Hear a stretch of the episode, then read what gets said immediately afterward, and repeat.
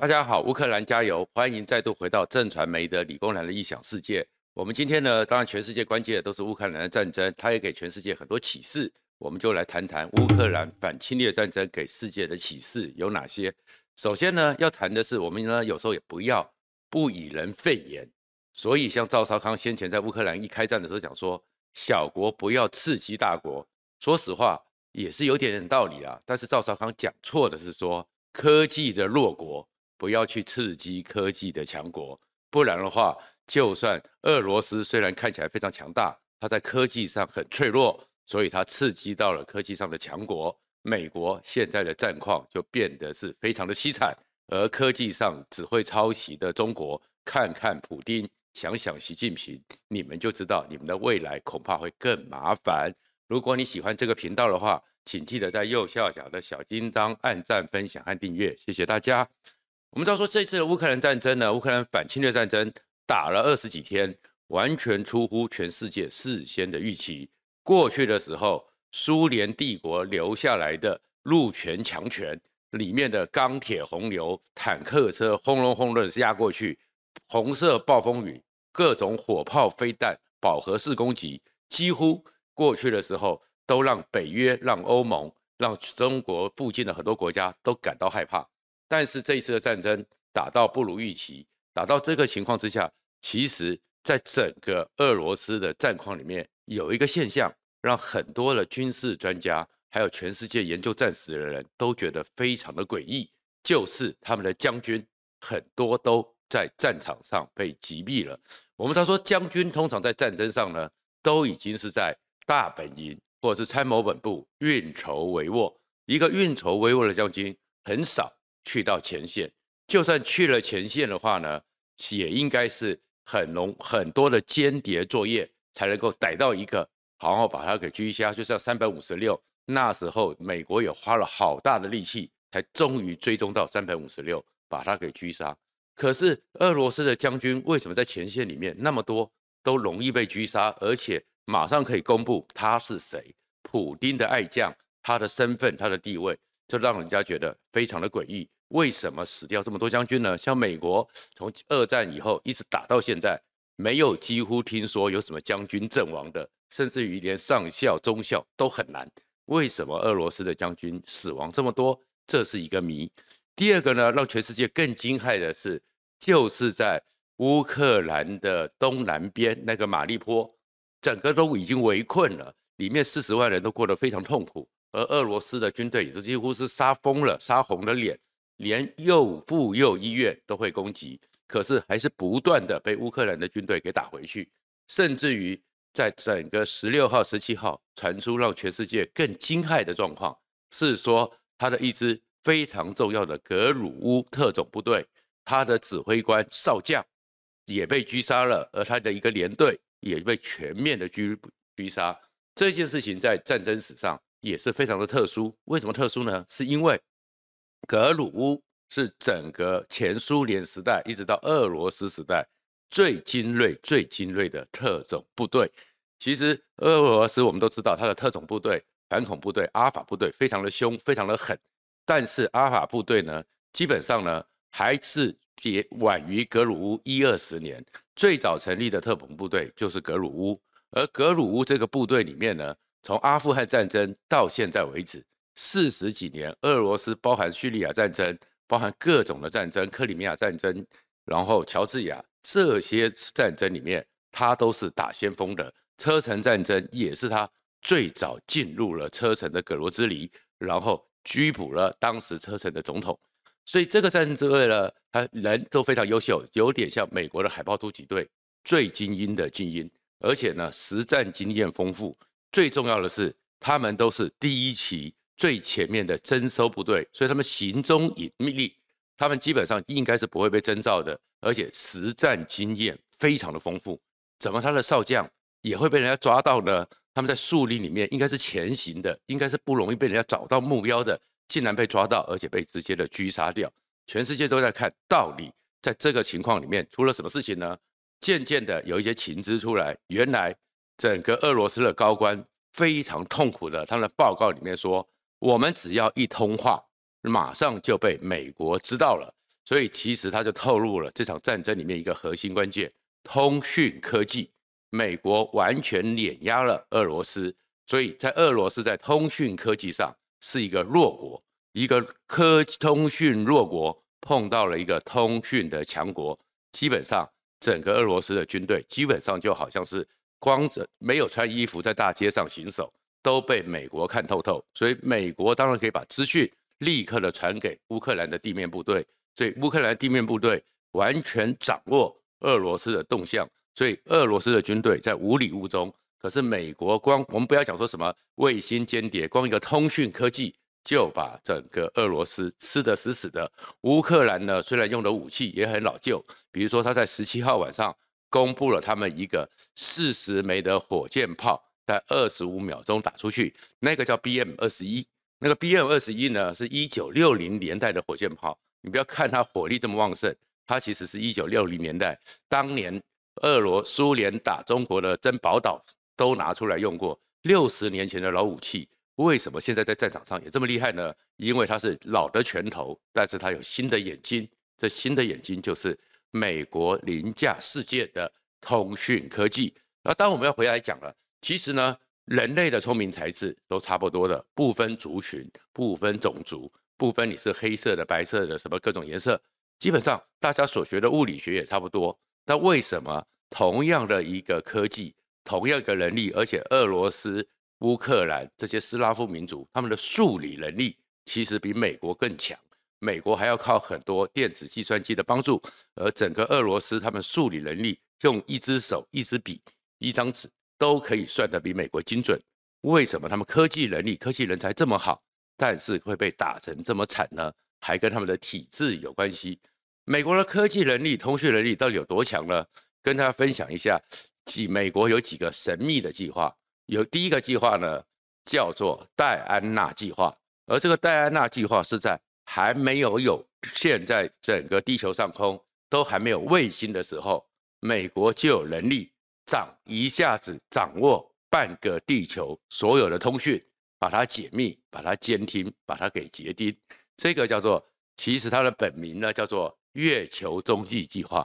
美国早在一九五零年代就有能力透过无线电波从月球反射回来的状况捕捉到、收听到、监听到、分析出来。这个戴安娜计划很特别。我们知道说，其实无线电波开始大量运用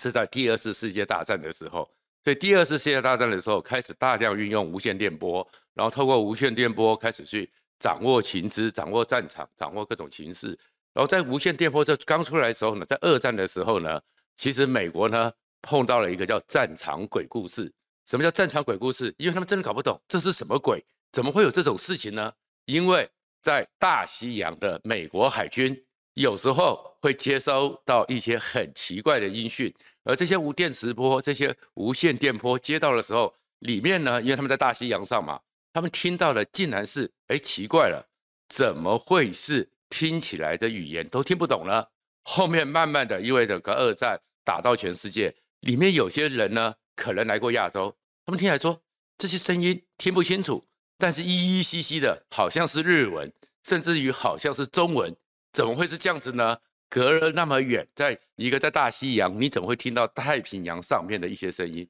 啊，不止如此。而在太平洋的舰队里面呢，麦克阿瑟和尼米兹呢，他们的也会从那边收到一些奇怪的鬼电讯。这种鬼电讯是可能是德语，可能是英语，可能是法语。可是那个不是在世界的另一头吗？怎么会这样子？所以当时就是一个谜。可是这个谜呢，慢慢的有一个呢，是一个海军情报研究室一个军官，他的爸爸是在哈佛大学，他有点科技知识。他就看到这些资讯，看到美困扰美国的这些鬼资讯、鬼电波，他想到了一件事情，就是因为我们知道说无线电波一出来之后，就是电磁波开始往外传。当然，电波跟光线一样是直射的，所以呢，基本上你在地球又是一个圆弧形，有一个圆的，所以在太平洋这边，整个光声波或怎样，应该是不会过来到太平大西洋。大西洋的声音也不应该在地球这边会绕过来，会转弯到达太平洋。但是如果它是直走的，在地球的上方有一个反射物体，把那些音波碰到之后，则反射回来，你可能就会在地球的另一端收到了。而他想来想去，很可能的那个反射体就叫做月球。所以是不是因为月球的表面我们知道说相当的光光滑，然后这个电磁波如果真的从地球上出去之后，虽然慢慢的 decay 下来，慢慢的衰落下来，但是还是有能量。如果碰到月球，刚好反射回来，刚好在地球上被接收到，是不是就有可能？所以月球是不是一个反射的中继站？他提出了这样的想法。那刚开始的时候，很多人觉得说可能吗？可是很很多像哈佛、像麻省的很多科学家就说，哎，搞不好有机会哦。所以就启动了这个月球中继计划、戴安娜计划，开始去设法想象，然后呢去追踪月球的轨迹，追踪月球的状况。然后建了大型的无线电发射站，也有大型的无线电接收站。然后这样一个接收站定在一些定点里面，开始去测试。结果是在一九五月五四年七月二十四号，竟然呢，他们真的发现月球是可以当反射点。虽然他们是用麦克风，就像我们现在用麦克风讲了一个话，讲了话之后就透过了那个电塔发报器，就传出到全世界了。但是呢，经过了二点五秒之后，距离八十万公里，刚好是到了月球又折射回来，这样一个时候，他们收到了自己的声音。那当然，在这个过程中，从一九四六年到一九五四年这八年内，他们也做了很多怎么样接收电波、滤波，然后放大器，因为从地球打出去，再到月球再折射回来，其实它的强度、它的音量，整个是能量是 decay 到了千万分之一，甚至是几亿分之一。但是他们都把它给放大出来，真的发现说，原来月球是可以折射地球上任何人在用无线电讲的时候发散出去的。你以为说它已经都不见了，你以为说它都听不到了，其实它还在这个宇宙中跑来跑去。而如果对了方向、对的方位，月球又在我们上面，又是这么大一个物体，它都可以折射过来。所以，我们只要掌握到月球，掌握到这些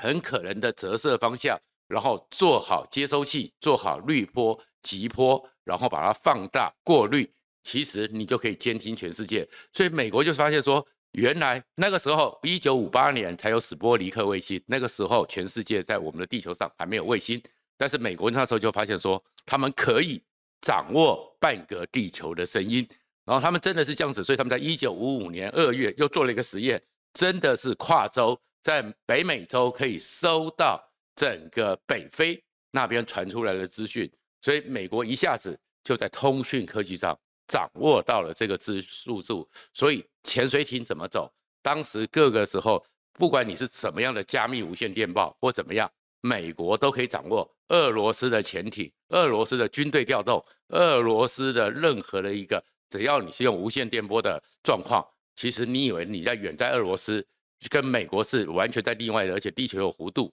基本上收不到，结果都被美国给监听了。而这样一个监听里面呢，也破解到了一个俄罗斯大内宣的神话。我们知道说，全世界第一个上到太空，而且到太空里面走出来的太空人叫做加加林，俄罗斯的人。因为我们知道，在六零年代、七零年代那个时候，太空科技俄罗斯不断领先。但是事实上呢，第一个人不叫加加林，前面有一个叫做科马洛夫。其实他本来。才是应，如果完全一切顺利，他是第一个人类踏上太空的太空人。但是因为他失事了，过世了，整个火箭上去之后，联盟一号上去之后有很多状况，所以下来的时候，经过大气层的时候，降落伞没办法打开，所以没办法减速，在那高速之下，他在里面被烧成焦炭。这样一个情况，当时呢，俄罗斯当然会用国葬。说这是一个太空英雄，而且帮他创造了一个说他在整个发生状况的时候还处变不惊。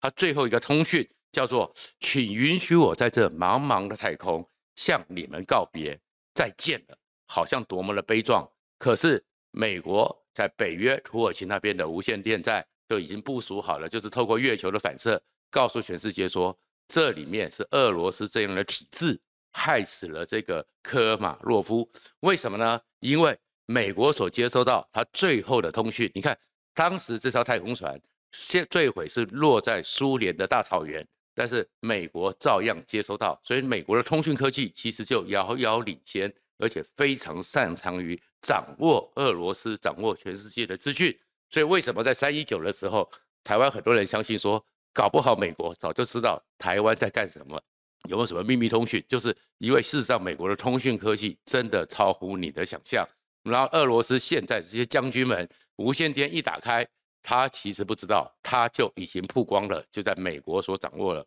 然后里面是状况是说，因为当时呢是赫鲁雪夫，赫鲁雪夫要创造证明说他因为在整个当时是一九一八到一九六八的时候，整个苏联革命是非常强大的五十周年，所以他一定要发射这个卫星要抢先。但是在这个联盟一号要上去之前，要抢先全世界第一个太空人送上太空。但是很多科学家。发现说里面有问题，里面有些状况没不能解决，里面还有很多测试没有完成。但是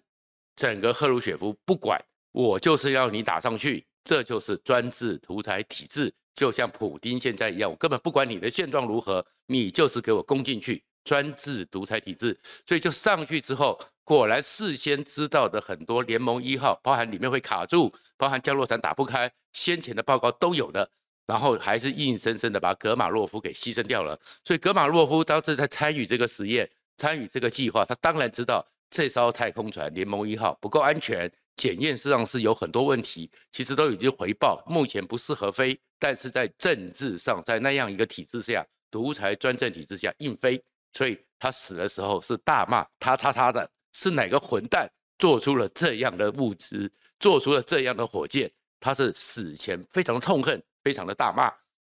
因此这样的情势，俄罗斯这种体制，美国也都知道了。也正因为如此，所以美国越来越有自信。终于，他们阿波罗计划成功，而且各自讲的就是戴安娜计划之后，接下来就一九六零年代，他就有第一个计划，另外一个计划叫做奥兹玛计划。奥兹玛是来自于，如果大家有看那个《爱丽丝梦游记》，里面就是一个神秘的女王。而这个女王呢，是可以说法力高强，可以帮助世人去击退可恶的巫师。所以那时候奥兹玛计划，当然奥兹玛计划就是开始建大型的天线，开始去更正式、更严肃的、严谨的去接收全世界的资讯。然后两年之后，这个计划、这个技术成型，所以前一段时间波多黎各我们常常看的那个超级大的无线电。这样一个接收器就是从这边来的。好，那我们讲了，美国的通讯科技这么强，但是俄罗斯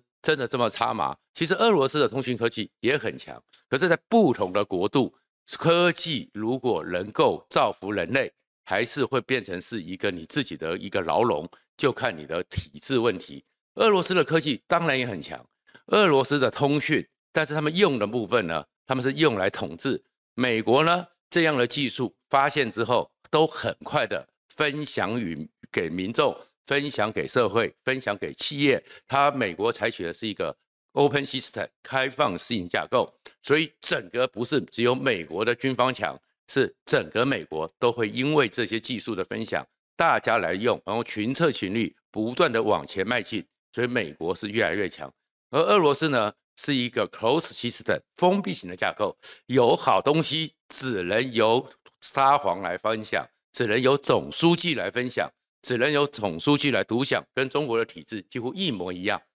所以苏联的时代，它的通讯科技技术也很强。最有名的故事就是当时苏联呢跟美国因为二战的关系结盟，所以美国呢在莫斯科设了大使馆，苏联就送了一个老鹰做的木雕，当成友好的象征，因为美国的象征就是老鹰嘛。所以大使呢，就把他这个木雕放在大使馆他的办公桌的后面，也是觉得一种骄傲。苏联用手工轻雕一个木雕送给我美国，但是呢，后面才发现说，连续四任大使将近六年的时间，他们大使里面所讲的任何事情，开的任何会，二苏联都搞得很清清楚楚。然后 CIA、FBI 探了好几次，各种侦测器就是找不到。任何窃听器装在里面，因为没有任何电源可以正显示说里面有窃听器。最后才发现，苏联在那个时候就用了微波的技术，造就了一个用声波启动微波，微波自震动发了微电波之后，然后当你不讲话就没有声波，一个不需要电源、不需要电池的监听器。直到了后来，是因为美国是找到了那个 整个木雕里面藏有奇怪的仪器，但是后来 CIA 还是花了二十年的时间才解得啊这个问题。然后，甚至我们现在知道说，玻璃震动，你在两百公尺内装一些监听器，你就可以分析玻璃震动，偷听那个音波。这个技术也是苏联发明的。但是苏联拿到这些技术，拿到这些状况，他们是用来老大哥在注视着你，用来监控人民，用来监听人民。他并没有把这个技术给分享出去。而美国就不一样，美国就是它的 DAPA 每年有数百亿的预算是跟全民共享。而美国的这个能力会分散出来，比如说在当时的时候，现在我们大家用的 Internet、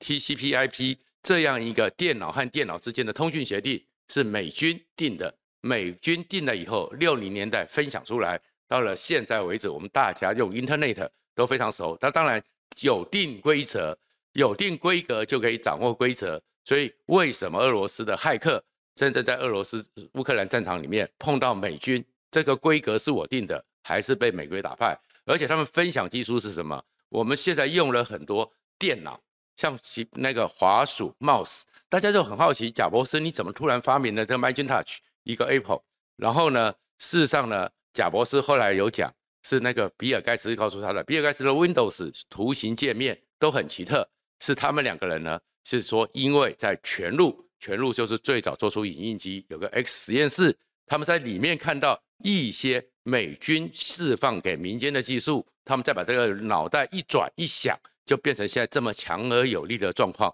而美国呢，在九幺幺之后，因为要去狙杀宾拉登，最后呢成功狙杀宾拉登，但是发现说，哎，这个人脸辨识是因为当时只有六成的把握，认为那个人可能是宾拉登，他到底是不是宾拉登不知道，所以 FBI 还分了十亿美金开始研究。就是人脸辨识怎么变成国安的一个协助，所以呢，后来的时候，波士顿大爆炸案那一个匪徒那个孤狼，最后躲在一个校园里面的一个游艇里面，就是被人脸辨识给抓出来了。而这个人脸辨识现在呢，美国也在这个过程中也发给民间，所以现在有一个 c l i b e r View 这样一个人脸辨识公司，在十七号的时候也跟乌克兰的国防部合作。马上掌握了二十亿个乌克兰和俄罗斯社群网络里面的图像进行人脸辨识，也因为有这个技术，有些加上美军的强而有力的通讯技术，所以可以完完全全掌握俄罗斯的将军，掌握俄罗斯的动态。而俄罗斯虽然有钢铁行洪流，虽然有红色暴风雨万弹齐发，但是在战场上就吃瘪了。让我们去看到这个情况，就想一想说。台湾为什么这么活力？台湾是一个 open 的、开放的社会，所以我们的科技、我们的台积电不断的越来越让我们文蒸蒸日上。而中国三千太子党加上习近平动不动就要共同富裕、全盘掌控一个 close 的 system，他们的状况恐怕会跟俄罗斯一样，一切都被掌控。而一切掌控之后没有活力，最后就是你永远虽然看起来是个强国。但是科技上的弱国，请千万不要来刺激科技上的强国。台湾如此，美国如此。其实我们在科技上千万不要妄自菲薄，我们不绝对不输于中国，更不输于俄罗斯。谢谢大家。